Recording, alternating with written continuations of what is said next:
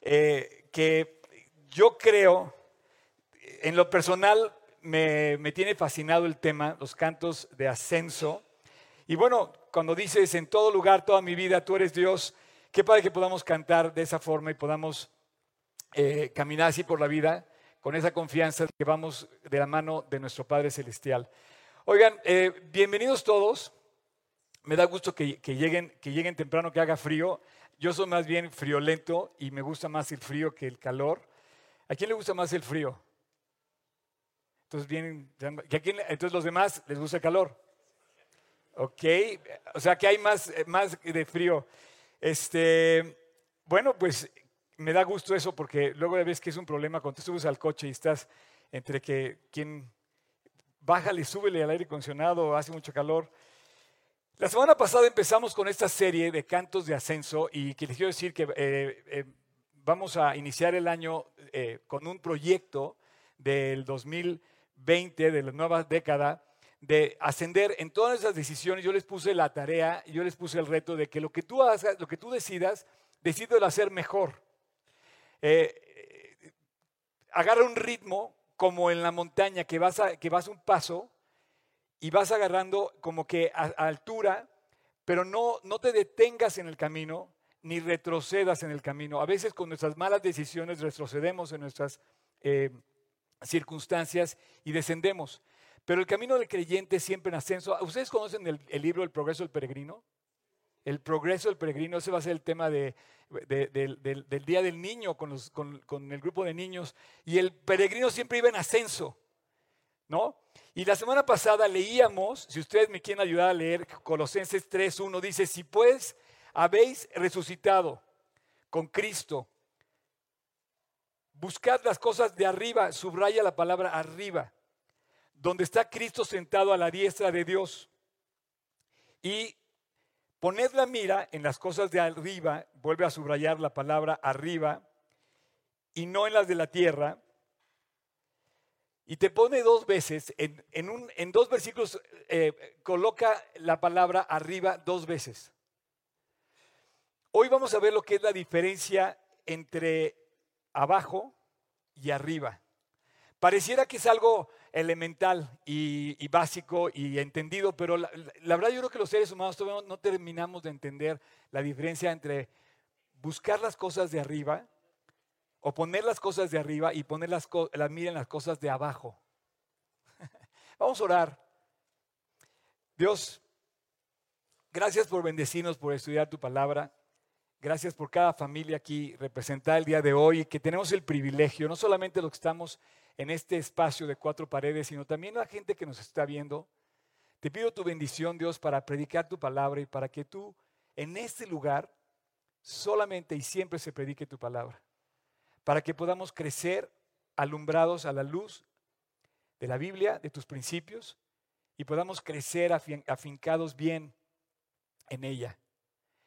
Dios, úsanos para poder ser aliento para otros, para todos en este camino de la vida, cada día voltear hacia las cosas que están arriba de nosotros. Te pedimos tu bendición y te agradecemos en el precioso nombre de Cristo Jesús. Amén.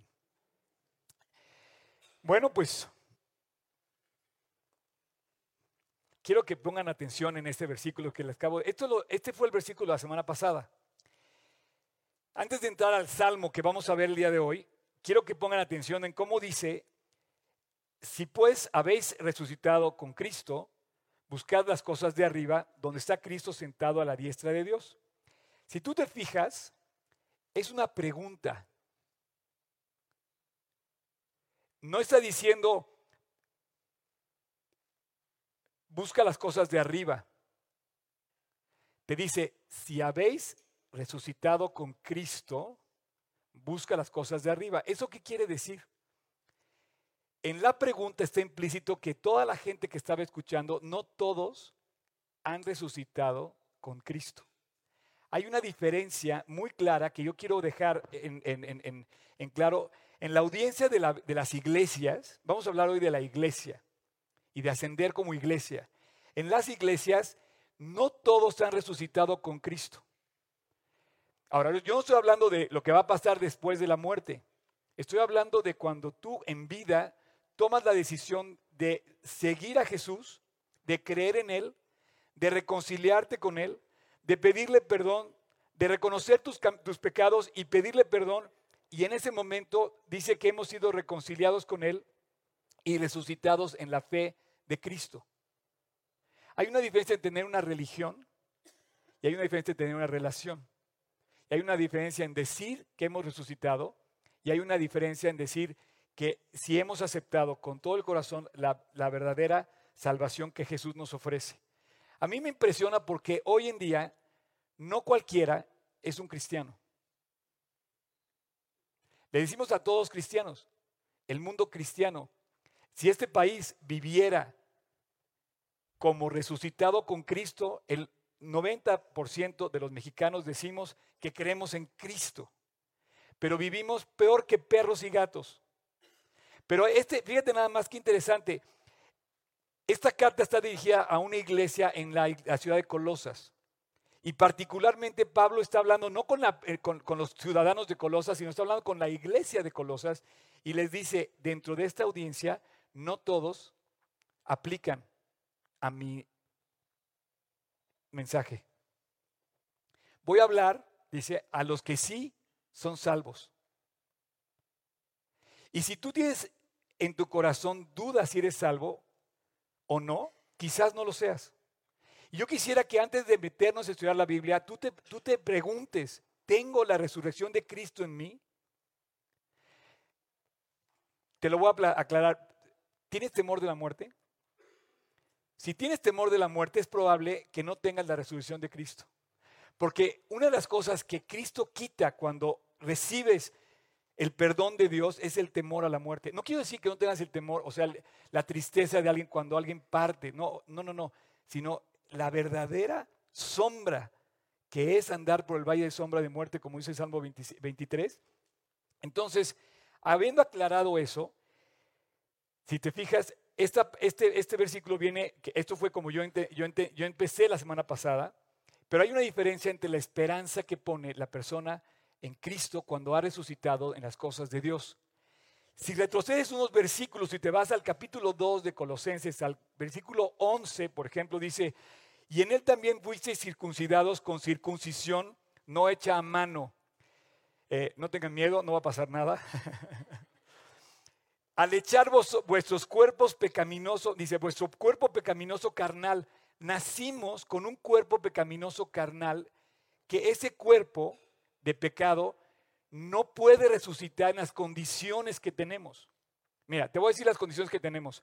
Saca una foto de tu teléfono de hace 20 años tuya o mía y ponla junto a ti.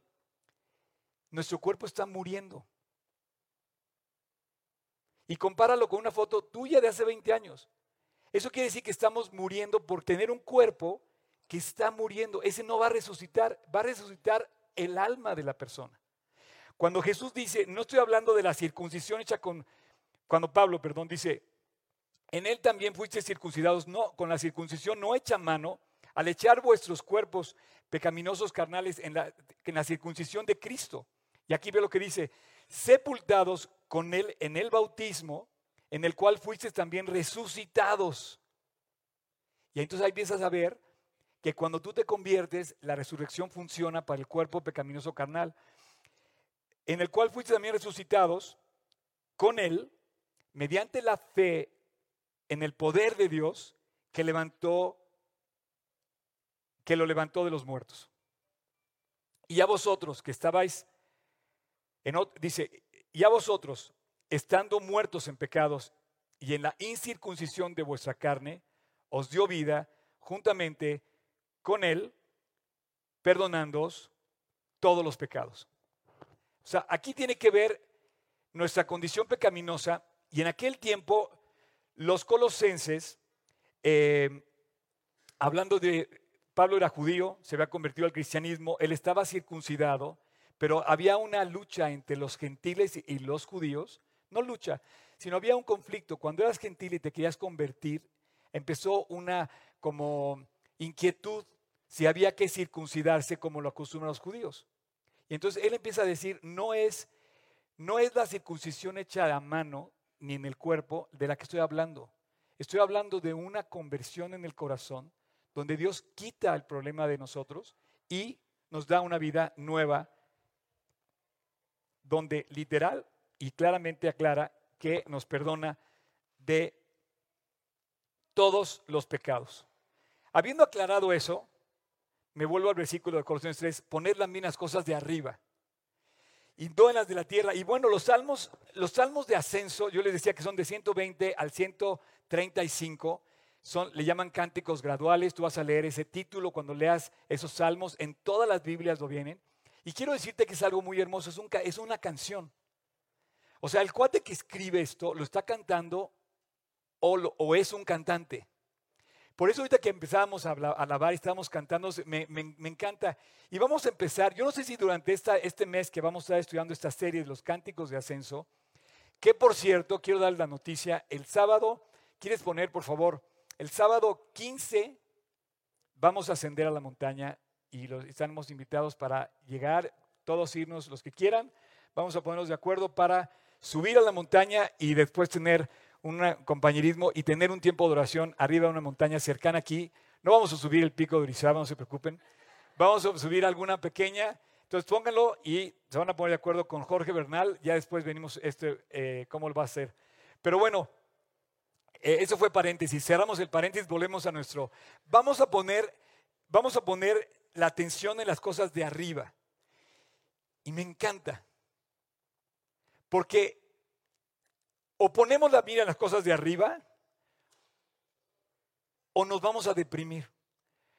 Porque nuestros ojos están dirigidos normalmente a lo que pasa en la tierra. Y si yo no tengo la cantidad de cosas que tiene la otra persona, le tengo envidia.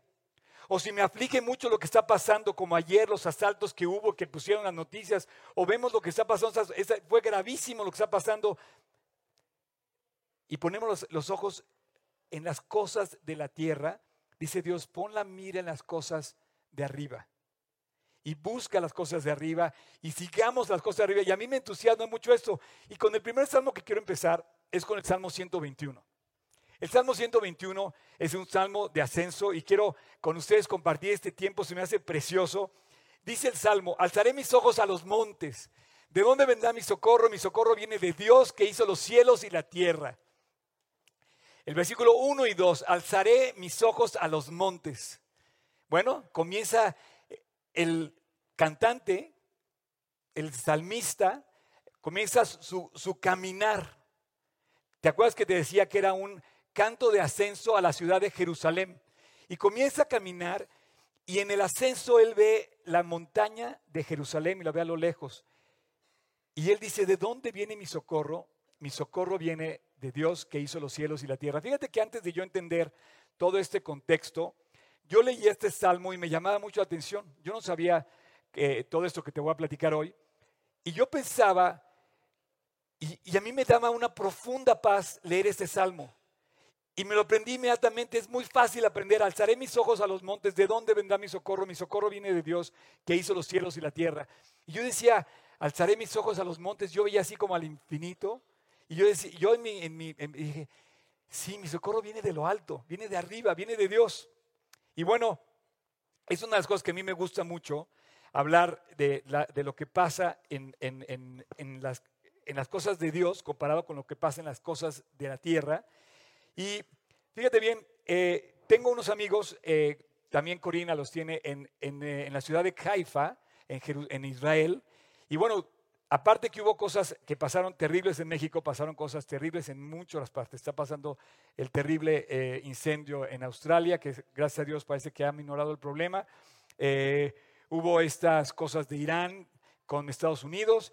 Y en Israel, ¿qué crees que piensa la gente que vive en Israel? Mucha gente me habló, me dice, Oscar, ¿se va a cancelar el viaje a Israel? No, no se va a cancelar el viaje a Israel. Es bien interesante, este, este tema lo puedo tocar después, por lo pronto, hasta ahorita nos va a cancelar. Te voy, a explicar lo que una congregación que hay en Israel acaba de publicar en, un, en una carta que manda para que oremos por ellos. Esta carta llegó esta semana, justo después del ataque que hubo de Estados Unidos a la gente de, Irán, que fue muy cerca de, de Israel. Se las voy a leer literal. Dice, escucha con atención. Esto lo escribieron y está en español, pero lo escribieron gente que vive en Haifa. Haifa, déjame decirte otra cosa. Haifa es la ciudad más, quizás más en peligro de Israel, porque es la que vive más cerca del, del, enemigo Hezbollah, que es a 20 millas de, de la frontera con Líbano. Hezbollah está en Líbano. Es un grupo terrorista que pues, se ha infiltrado al Líbano y seguramente hasta en México puede haber gente de Hezbollah para que me entiendas. No, o sea, no crean que estamos jugando con a las canicas, ¿no? Dice, no caminamos con miedo. Yes. Ese es un creyente, no le tiene miedo. Lo primero que entiendo es que este cuate en Israel no tiene miedo. Así dice, no caminamos con miedo, pero creemos que prudente es que estemos preparados para cualquier desarrollo repentino. Por favor, permanezca en oración por nosotros. Mientras clamamos por la protección de Dios sobre nuestra nación y por el regalo de salvación que muchos judíos y árabes israelíes recibirán. No, no, no. Mis respetos para la congregación Kilihat Carmel de Haifa. Dice, porque esto va a traer salvación a judíos y árabes para convertirse a su Mesías, a Cristo. De eso está hablando Pablo desde que tocamos el tema en la palabra. De eso habló Jesús. Dice, cuando vean las cosas que están pasando, prepárate porque el tiempo está cerca. Yo no digo que está a la puerta de la Tercera Guerra Mundial, que por cierto publiqué un video que tiene más de 20 mil reproducciones en 24 horas y la verdad yo no estaba tratando de, de alarmar amarillistamente esto, porque no es la Tercera Guerra Mundial, todavía no. Pero dice Cristo, tampoco pienses que no está pasando nada. Es un momento para hablar de Cristo y tú y yo estamos llamados a hablar de Jesús. Dice, oren también por el pueblo de Irán. ¡Wow! Donde se está produciendo un avivamiento tremendo. Quiero decirte que en Irán la gente está contenta por lo que acaba de pasar. Quieren liberarse. Hay gente que yo conozco iraníes, tengo amigos iraníes. Yo, eh, eh, bueno, no te quiero, no quiero meter, pero tengo amigos iraníes que dicen, oye, yo soy persa, yo no soy iraní. Porque Persa es una nación noble. Los iraníes hoy están todos llenos de extremismos islámicos terribles, terroristas. Estamos profundamente agradecidos por sus oraciones para que llueva en nuestra tierra que ha sido muy seca.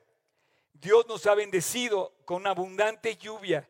Si tú tomas la foto hoy, si tú te volteas a el monte Hebrón, el monte Hebrón está completamente nevado en Israel.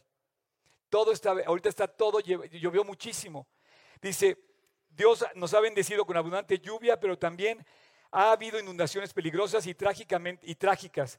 Se ha perdido varias vidas. Oremos para que estas condiciones climáticas extremas disminuyan. Es un gran aliento saber que está con nosotros, con sus oraciones, en estos días impredecibles. Nuestros corazones, y aquí es donde va el punto a lo que voy, están agradecidos porque la promesa de Dios en el Salmo 121 dice, Él que guarda a Israel no se duerme.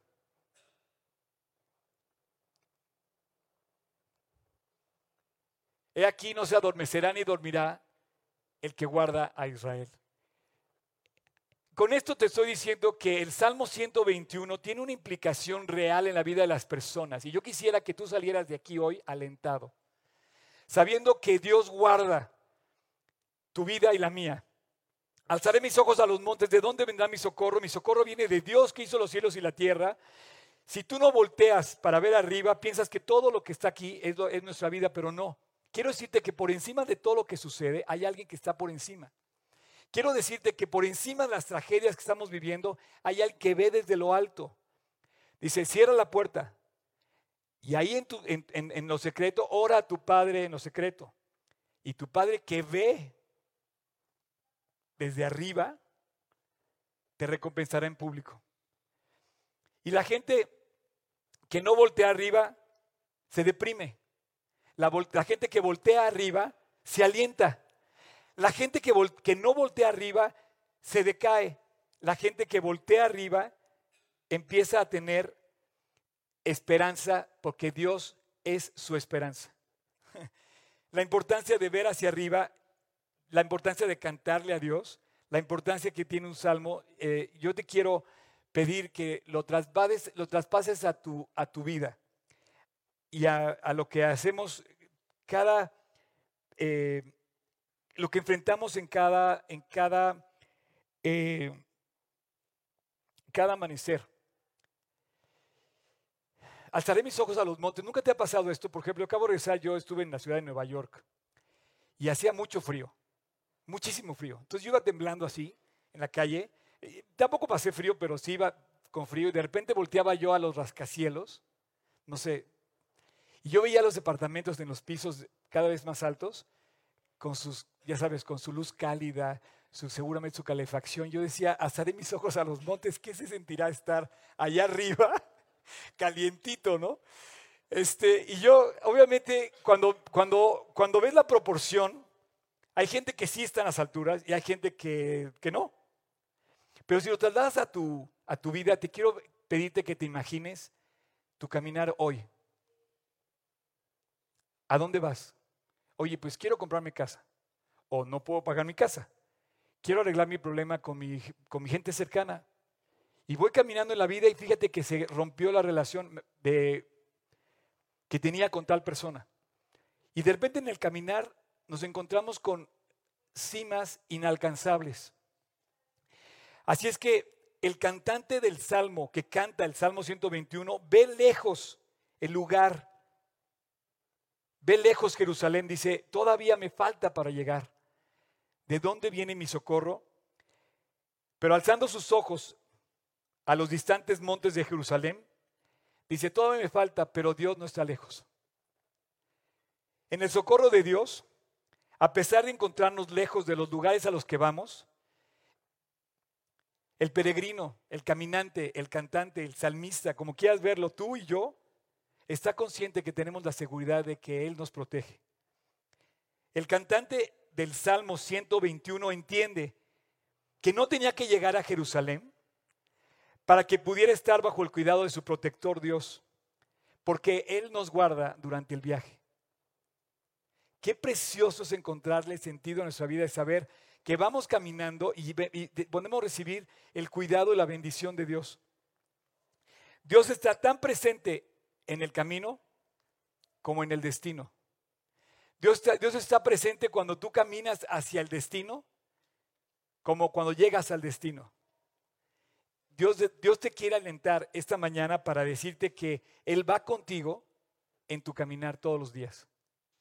Versículo 3 y 4. No dará tu pie baladero ni se dormirá el que te guarda. He aquí no se adormecerá ni dormirá el que guarda a Israel. No dará tu pie al resbaladero. Quiere decir que el salmista, el que canta, no se va a resbalar. Va a seguir subiendo y no va a irse, no va a resbalar en su ascenso. Ni se va a dormir el que te guarda. Dios va a ayudar al pueblo que sube para establecerlo en un lugar seguro. Y podemos tú saber que cuando vas caminando eres inamovible. A mí me encanta ver a ese Dios que te, que te, que te fortalece en los momentos de prueba y que te permite ver la fuerza que tiene justamente en medio de la tormenta. Y aquí te dice, quizá cuando habla de, aquel hombre que construye su casa sobre la roca, semejante el pasaje aquí te dice, no dará tu pie al resbaladero, no te vas a resbalar, no te vas a caer. Te lo decía yo la semana pasada, si estás de rodillas, si buscas a Dios, si estás con Él, no te vas a resbalar, no vas a caer, no te vas a tambalear. Nuestros pies, nuestros pies avanzan y progresan cuando subimos en la montaña. Pero no solamente progresan, no, solamente progresamos, dice el Salmo, dice, no te vas a resbalar. Quiere decir que vamos a permanecer, vamos a establecernos. Hablando de la iglesia, la iglesia ha permanecido por toda la historia. Ha sido perseguida, ha pasado diferentes pruebas y ha permanecido. Los seres humanos, a pesar de sus pruebas han permanecido cuando ponen su confianza en Dios. Y un creyente permanece en gracia, por ejemplo. Romanos 5.2 dice, tenemos entrada por la fe a esta gracia en la cual estamos firmes. Un creyente permanece en el Evangelio. 1 Corintios 15.1 dice, el Evangelio que os he predicado, el cual también recibiste, en el cual también perseveras. Un creyente permanece en la fuerza, en la fortaleza que tiene, que le nace del corazón para seguir adelante en el ascenso. En 1 Corintios 15, 13 dice, velad y estar firmes en la fe, portados varonilmente y esforzados. Un creyente permanece en la fe. 2 Corintios 1:24 dice, no porque nos enseñoremos de nuestra fe, sino que colaboramos para vuestro gozo, porque por la fe estáis firmes. Un creyente permanece en la libertad que Gálatas 5.1 dice, estad pues firmes en la libertad con la que Cristo os hizo libres. Un creyente permanece en la unidad de Filipenses 1.27 que dice, estad pues firmes en un mismo espíritu, combatiendo unánimes por la fe del Evangelio. Un creyente permanece en el Señor, como dice Filipenses 4.1. Así que, hermanos míos, amados y deseados, gozo y corona mía, estad firmes en el Señor. Cuando tú vas en el ascenso y cuando tú estudias la Biblia, te das cuenta que la vida, cuando pones tus ojos en Dios, Él te permite seguir avanzando bien fundado, bien establecido. Cuando analicemos los salmos de, lo que dice esos salmos, aquel que dice como Jerusalén, que está bien fundada sobre el monte de Sión. Así es que hay una diferencia dramática, hay una diferencia muy dramática entre lo que pasa en el cielo y lo que pasa en la tierra. En el cielo se responden oraciones. En el cielo Dios está presente. En el cielo Dios está en su trono. En el cielo las cosas nos dan esperanza y nos permiten descansar. Y dice, pon la mira en las cosas de arriba y en tu caminar diario recuerda que no vas a resbalar porque Dios te va a hacer permanecer y te va a fortalecer. Y dice algo bien increíble. A partir de ahora, la palabra guarda, quiero que la repitas en tu mente y la subrayes en tu corazón. Dice, el Salmo dice, eh, no dará tu pie al resbaladero, ni se dormirá el que te guarda. A partir de ahora, en un salmo tan cortito como es el Salmo 121, va a repetir seis veces la palabra guarda. Él es tu guardador. Él es tu sombra tu mano derecha. El sol no te fatigará de día ni la luna de noche. Él te guardará de todo mal. Él guarda tu alma. Dios guardará tu salida, tu entrada desde ahora y para siempre. Él repite seis veces en este corto salmo la palabra hebrea shaumar. Shaumar quiere decir guardar o perseverar y preservar. El tema de Dios es guardar guardar a su pueblo, proteger a su pueblo, como el Padre que va a cuidar de ti. Qué precioso es saber que aunque mi padre y mi madre me dejaren, con todo Dios me va a recoger. Qué precioso saber que no caminamos solos en la vida, sino que guarda, Dios guarda a su pueblo. Qué precioso saber que tú puedes salir de esta, de, esta, puerta, caminar por la vida y saber que en, que en tu caminar diario, en tu peregrinar por la vida, hay alguien que guarda y vela por ti. Yo quisiera que no perdiéramos de vista la realidad que tenemos de saber que Dios protege tu, patrimonio, protege lo que, lo que, tus temores, pero en especial protege tu corazón. ¿Qué será que pasa? Que los creyentes caminan siempre con aliento, sabiendo que Dios protege. Algún día en la eternidad sabremos de cuántas cosas Dios nos ha guardado. Ayer me platicaba una persona que se convirtió el día de su secuestro. Y me dijo, a mí me secuestraron, me botaron allí en Iztapalapa, era yo y mi amiga, dos chavas. Me dice, ese momento me queda claro que Dios me, guardó. Cuando yo salí y regresé, lo primero que hice fue, porque acababa de salir una ronda de la Biblia, nada más, por si acaso. Pero literal, acababa de salir una, de una plática de la Biblia y la secuestraron. Tú dirías, oye, Dios, qué mala onda, o sea, vengo a arreglar mi vida delante de ti, resulta, bueno, pues eso le sirvió para afianzarse y a partir de ese momento le entregó su vida a Dios. Y, me decía, una, una, una, chava lindísima, me decía, Oscar, ¿no sabes la seguridad que ahora tengo? Lo que Dios usó ese momento para salvación, pero sé que Dios me guardó.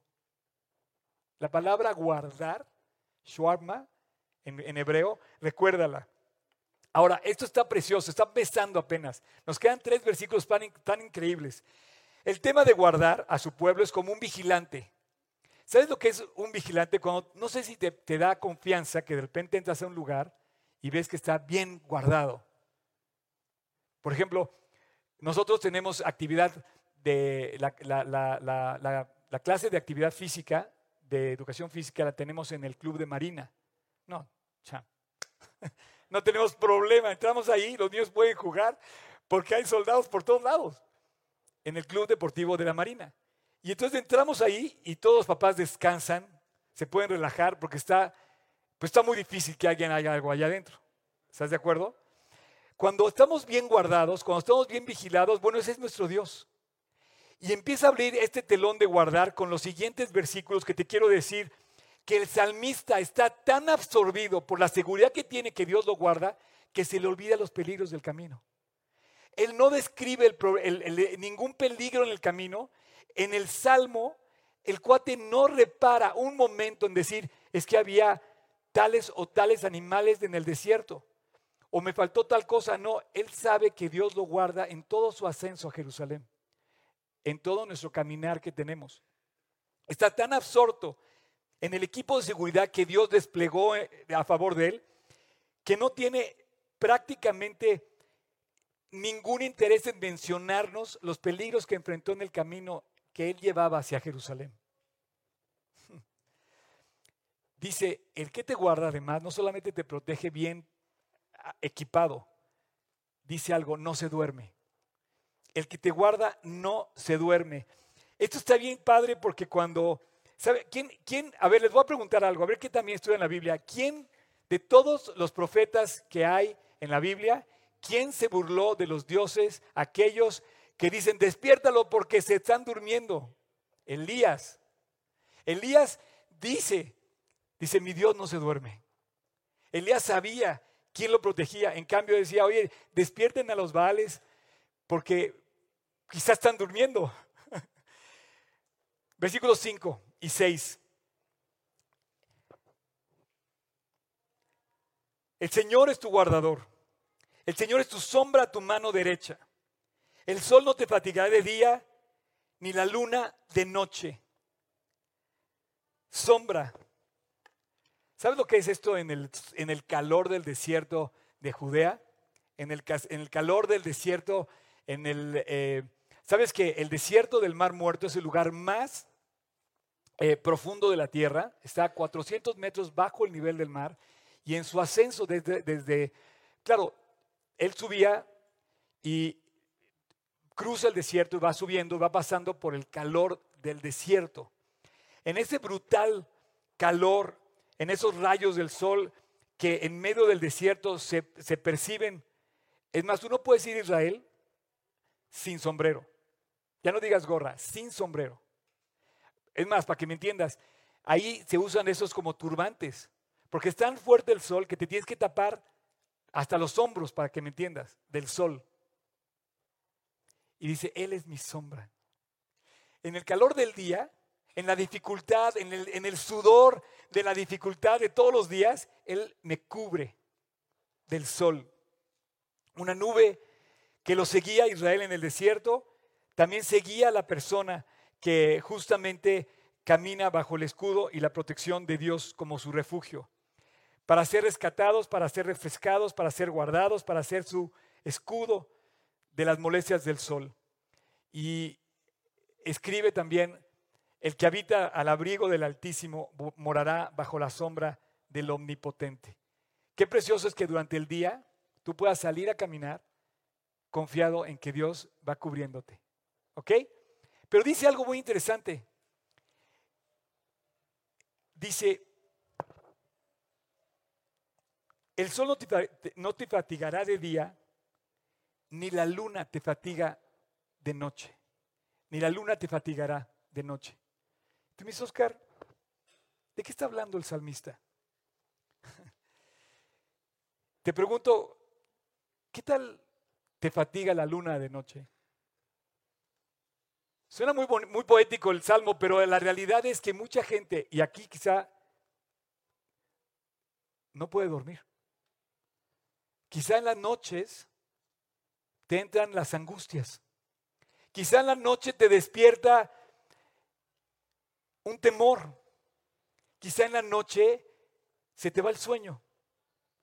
Quizá en la noche llegan los panic attacks, los ataques de pánico. Quizá en la noche llega el insomnio, llegan las angustias y el salmista canta y dice, el poder de Dios me protege de noche y de día. La próxima vez que vayas por la vida y de repente te angusties, te recomiendo que hagas lo que hace este salmista, canta. ¿De dónde vendrá mi socorro? Mi socorro viene del cielo. Él no se fatiga. Él no se duerme. El que me guarda me protege. Y de noche y de día está velando por mí. Muchas veces yo a veces no puedo dormir. A veces me, despierto temprano, eh, 3 de la mañana. A veces me despierto con ciertas angustias. Que cosas que a veces yo, yo mismo he provocado. Alguna vez eh, me angustió, por ejemplo, una deuda que yo tenía con Hacienda y no podía dormir. Alguna vez me, angustió también eh, el que mi mamá tuviera cáncer. Alguna, y, hay, y, hay, momentos en mi vida en que me preocupan cosas y me quitan el sueño. Bueno, recuerda este salmo. Que la luna, la noche, no es tan oscura como se ve. Cuando Dios está contigo, Dios te guarda, no se duerme, está contigo. Puedes acudir, puedes acudir con Él de noche. Puedes saber que está despierto. Puedes cantarle. Puedes cantarle el mismo Salmo 121 y decirle, Señor, aquí tú dices que tú de noche velas por mí. Y vamos a terminar el versículo 7 y 8 que dice, el Señor te guardará de todo mal. Él guardará tu alma, Él guardará tu salida y tu entrada desde ahora y para siempre. ¿Ok? Es una realidad que vivimos bajo el acecho de hombres malos que nos rodean. No sabemos cuándo va a llegar el asaltante. Si supiéramos, pues no nos dejaríamos asaltar. Pero es una realidad que vivimos al acecho de hombres malos. Pero es una realidad también que Dios dice, Dios te guardará. Quieren terminar conmigo la frase de todo mal. No sé cómo, pero después de 58 años te puedo decir que Dios ha sido así conmigo. ¿No te dice el Salmo aquel, echa tu pan sobre las aguas y después de muchos días lo hallarás? Con Dios lo que aparentemente se pierde no es pérdida. Con Dios guardamos, atesoramos, invertimos, crecemos. Eh, realmente nos enriquece el caminar con Dios. Los hombres malos podrán venir y afligir nuestras vidas, pero no pueden hacer ningún daño al que, al que Dios guarda. El ser guardado de los malos no significa que vivamos sin preocupaciones. No, tenemos que ser prudentes. Tenemos que tener cuidado y también tenemos que tener compromisos. Si tenemos que pagar, hay que pagar. Si tenemos un compromiso para cumplir, hay que cumplirlo. Si la regla dice no, hay que, hay que corresponder y, precisamente no hacerlo. O sea, si me guarda de todo mal, pues me voy a pasar el alto, ¿no? A ver qué pasa, ¿no? No, no, no. Tienes que pararte en el alto. Si, si, me guarda de todo mal, entonces no voy a pagar la hipoteca, a ver que Dios la pague solito. No, tenemos que ser responsables de nuestros compromisos.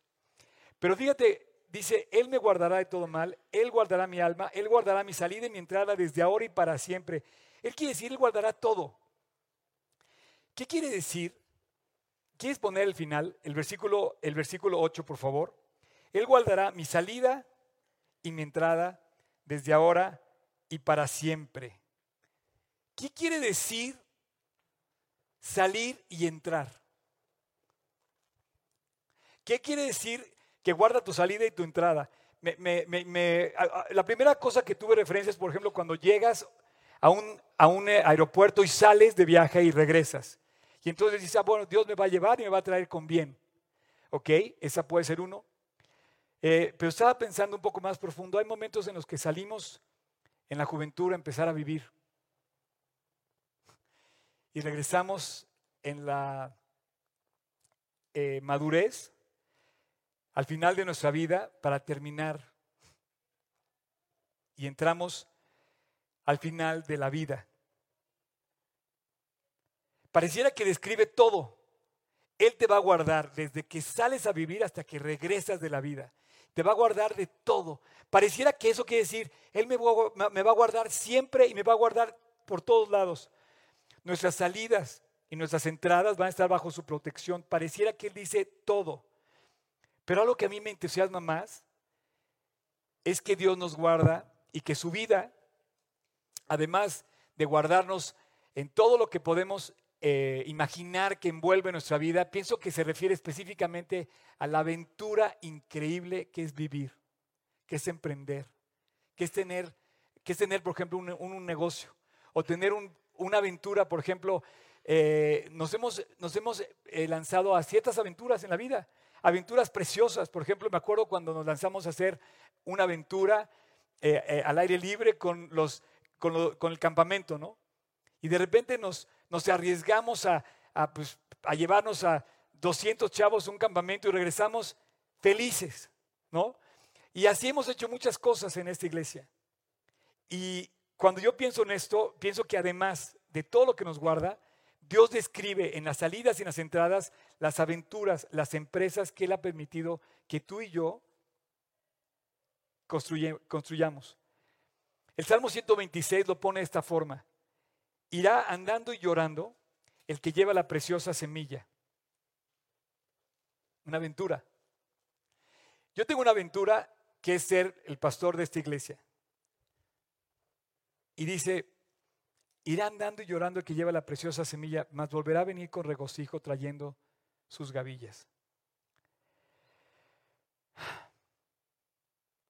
Quiero que escuches esta canción. ¿Puedes ponerla, por favor? Me encanta poder traducir mi predicación a una canción. Adelante, ¿eh? Porque en la música, en la letra, se transporta un mensaje hermoso, sobre todo cuando cantas canciones de adoración o de alabanza. Para mí esta canción es una canción de adoración. Y yo creo que tú debes de cambiarle más, bajarle el volumen a las canciones del mundo y subirle más las canciones que te llevan a Dios. Esta letra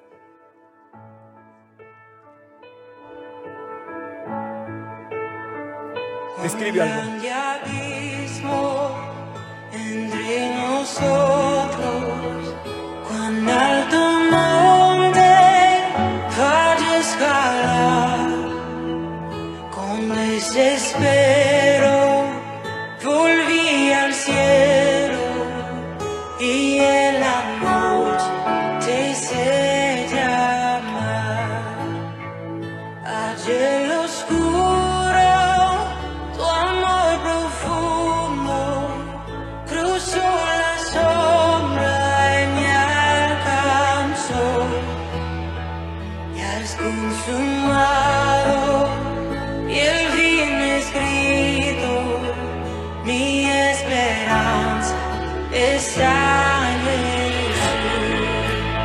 Wow. Creo que debemos seguir caminando así, no le cambies.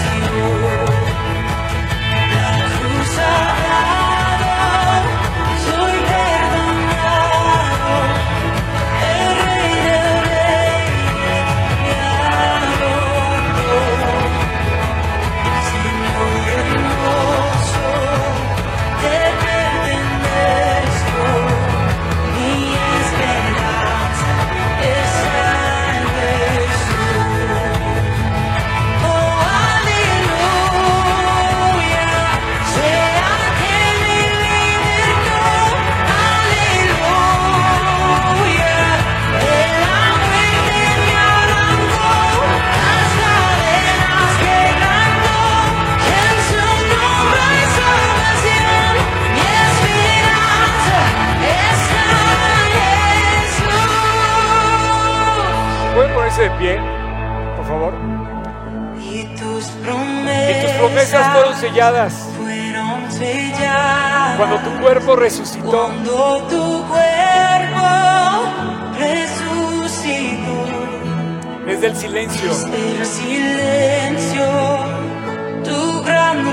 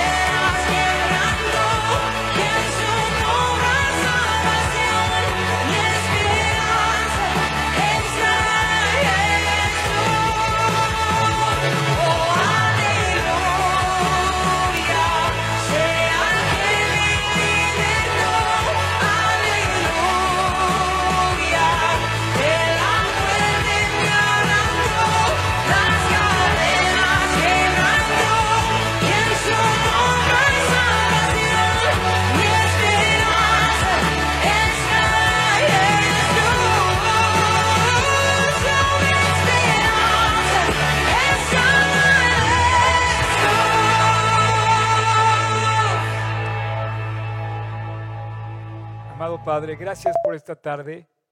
Gracias por poder voltear al cielo. Sin duda hay diferencia. Hay una diferencia dramática entre el cielo y la tierra. Gracias, Padre, por este tiempo precioso que nos permites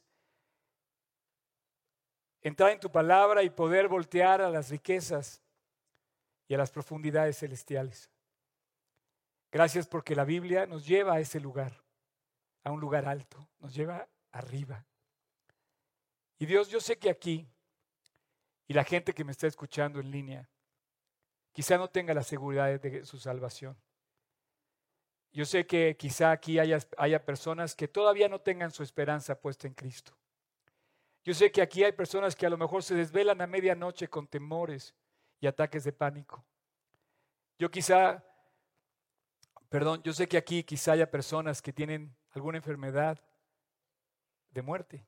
Todos tenemos una enfermedad de muerte. Yo sé que aquí estamos hoy llamados a voltear arriba en nuestro caminar de todos los días. Y quiero terminar este, esta plática con una oración. Una oración con aquella persona que en este momento sepa que le tiene miedo a la muerte o que no tiene la seguridad de salvación o que no, no se ha reconciliado con Cristo y es el momento para hacerlo. Es el momento de voltear al cielo. Así con tus ojos cerrados puedes voltear al cielo. Así con tu rostro inclinado puedes voltear al cielo, puedes voltear arriba porque Dios ve tu corazón. Y así es que hoy, aquí donde estás, yo quiero que alces tus ojos a los montes y que veas que tu socorro viene de los cielos, de Dios que lo creó todo. El que no se duerme, el que no da tu pie al resbaladero, el que va a cuidar tu salida y tu entrada desde ahora y para siempre. Él quiere cuidar tu entrada al cielo el día que te toque partir. Así es que si hoy tú quieres, te invito a que le digas que sí, a que te tomes de la mano, a que, como decíamos al principio, resucites en la resurrección de Cristo. Yo voy a hacer una oración y quiero dirigirme a esa persona que el día de hoy, estando aquí, no tenga la seguridad de su salvación. Y quiero pedirte, que, ahí en tu interior, en silencio, le digas a Dios, que quieres salvarte, que quieres que Jesús te salve, no vas a poner tu confianza en una persona, no vas a poner tu confianza en una religión, en una iglesia, en un grupo, en un movimiento, en un motivador, en un predicador. No, no, no. Vas a ponerlo en el Dios Todopoderoso, que no duerme, que no descansa, para ter- determinar de decirte lo mucho que te ama, que Él murió en la cruz y que si tú quieres hoy te puedes reconciliar con Él. No cualquiera es un creyente, no cualquiera es un cristiano, solamente aquella persona que le entrega su vida a Dios y que le reconoce como Él, como el Salvador, como su Salvador y como su Señor. Si tú quieres pedirle perdón a Dios, ahí en silencio en tu corazón, así como estás, voy a cerrar esta plática con una oración. Y si tú quieres, en tu interior, pídele perdón a Dios y repite conmigo, en silencio, Señor Jesús, te quiero a ti. Esta mañana quiero poner mi confianza completamente en ti. Mi esperanza eres tú. Así es que el día de hoy quiero pedirte que me perdones, que me limpies y quiero pedirte que entres a mi corazón. Te quiero pedir, Dios, que entres a mi vida desde ahora y para siempre. Y que a partir de hoy te conviertas en mi Salvador personal y en mi Señor.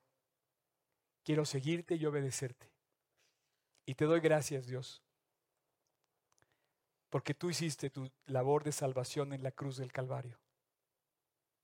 Así es que Jesús, te agradezco que moriste por mí y hoy acepto ese regalo de salvación.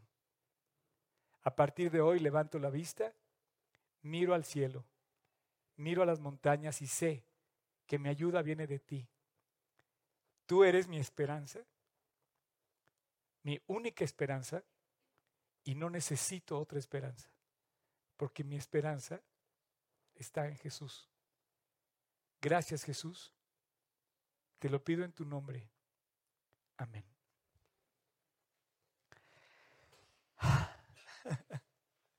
¿Pueden pasar los del worship, por favor? Oigan, este, hay una diferencia entre lo que pasa aquí y lo que pasa allá. La primera diferencia te voy a decir que es, qué chistoso, ¿no? O sea, no vemos a Dios, pero pareciera que, que nos abraza, nos cobija y lo sentimos tan cerca, ¿no? Pero la primera diferencia que pasa entre el cielo y la tierra es que aquí hay muerte. Allá Dios dice que hay vida y hay vida eterna. Dice que enjugará toda lágrima de los ojos de ellos y ya no habrá más muerte. Dice, habrá cielos nuevos y nueva tierra, donde las primeras cosas pasaron. Así es que eh, el día de hoy tenemos eh, la esperanza de voltear para siempre al cielo y de caminar hacia arriba. No sé si esta mañana hubiera eh, alguien que hubiera aceptado a Jesús en su corazón, me gustaría que con toda libertad levantara su mano y me dijera, yo, yo, yo invité a Cristo a mi corazón el día de hoy. Eh, no sé si alguien aquí esta mañana hizo la oración conmigo.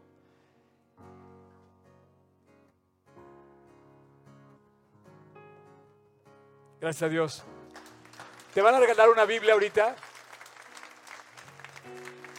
Miren, les quiero aclarar una cosa. Las estadísticas dicen que en todas las iglesias el 70% es el que ha nacido de nuevo y los demás no. Yo te quiero aclarar que no todos los que se dicen creyentes son creyentes. Entonces yo nada más quiero que tengas la seguridad. ¿Cuál es una de las seguridades? Si le tienes miedo a la muerte. Si le tienes miedo a la muerte, posiblemente Dios no está en tu corazón. Asegúrate eso. Pero si ahora eh, Dios entró a tu corazón, como el día de hoy que está hablando aquí Luigi con él, o tú ya lo tienes en tu corazón, vas a ir fortaleciendo esa esperanza viva en Cristo de saber que Dios, el día que nos toque partir, va a estar como el Salmo 23, dice, aunque ande en valle sombra de muerte, no temeré porque tú estarás conmigo. Asegúrate que no seas de aquellos que no han recibido la resurrección de Cristo. Vamos a cantar esta canción y ahorita quiero estar con ustedes para hablar del sobre que les dimos, por favor.